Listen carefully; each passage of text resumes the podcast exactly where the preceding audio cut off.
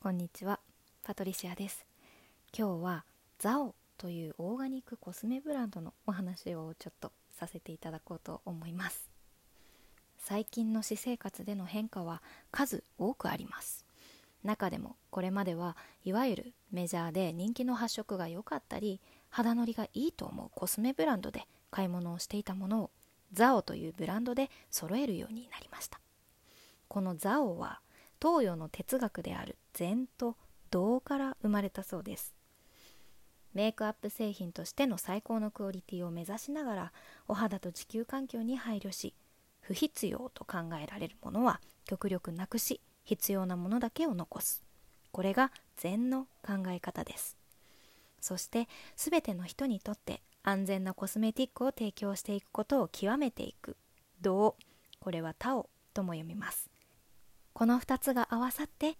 できたのがザオ。アレルギーリストにある成分や防腐剤には石油由来成分を使用せず動物実験もしない。エコロジーに配慮して外箱を廃止しほぼ全ての製品がリフィル対応です。何が魅力かといえばオーガニック製品は近年注目されていると思うんですけどリフィルシステムを採用することでなるべくゴミを出さない努力をしている。商品のパッケージが天然の竹を使っていてこれがまた可愛いんですよね。そしてパッケージの中身だけを入れ替えることができるリフィルがあるので経済的にも優しい。ね7月1日からレジ袋が有料化されますがこのゴミを減らす努力というのを一人一人がもっと心がけることができたらいいなと思います。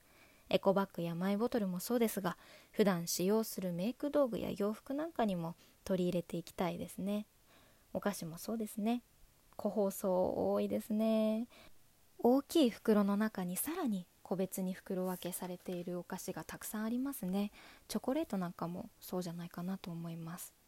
それでねこううちの旦那さんは板チョコしか買わなくなってしまいました。もともとチョコレートが大好きだったんですけどあの板チョコって紙とアルミだけじゃないですか。そうゴミが出ないからいいって言ってましたね。小さめのファスナー付きの商品を見て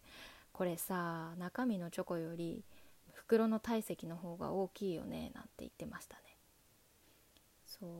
これからはねレジ袋が有料になるわけでコンビニなんかで袋いらないですって買った商品を消費し終えた後のゴミの行き先も考えなければいけませんね。飲み終えたストロー付きの飲料やカップラーメンなど外で食べる機会がある人は無料でもらっていたビニール袋にゴミをまとめることができなくなってしまいます。そういうことになるとやっぱりできるだけゴミを減らすことに越したことはありません。ザオの話に戻ります。オーガニック天然成分100%のものでコスメを作っているわけですがそれでもしっかり発色するので物足りなさは今のところありません。私はもう思春期は本当にニキビ肌に悩まされていて学校に行くのも嫌でしたし髪をアップにするのも嫌でした。もう私の顔を見ないでくれと思ってましたね。漢方を飲んだりプロアクティブを使ったりあらゆることを試しましたがやっぱりすぐに改善されるものではありません。今は年齢も上がって皮脂の分泌が落ち着いてきたので生理前にポツポツと2個くらいできる程度ですが当時は本当につらかったのをよく覚えています。またね後日シャボン玉石鹸についての配信とかもしたいなと思ってるんですけど良かれと思って使っている洗顔料なども本当は肌に負担をかけている成分を使っている場合があります。市場で売られているものになぜだか絶対的な信用を持ってしまいがちなんですよね。いろんなテストをして安全だから売られているに違いないと。シャンプーやボディーソープもそうですね。肌はもともと優れた再生機能を持っています。それが紫外線や乾燥化学薬品による刺激などのストレスを受けて能力を発揮できないことがあるそうです。だからこそ肌に負担をかけず本来の働きを助けて強さを引き出すものが必要なんだと思います。安く売られていたり一見人気のブランドであっても発がん性のある成分を使用しているメーカーは多くあるそうです。本当に綺麗を目指すならそこから見直したい。私はそう思いました。いくらメイクは落とせるものであっても毎日顔に塗るものです。こう汗をかくっていうことは汗が出る穴があるっていうことは塗ったものも体内に浸透すると考えることができます。日焼け止めとかシャンプーボディーソープボディークリーム考え出したらキリがないんですけど自分がねどんな成分を体に取り込んでいるのか知るきっかけがあってもいいなと思いこうやって配信させていただきました。皆さんねお買い物をする時あの食料品を手に取って裏の成分表を見るじゃないですか。何を使ってるのかな体に悪いものはないのかな遺伝子組み換えじゃないかな。ねそれと同じように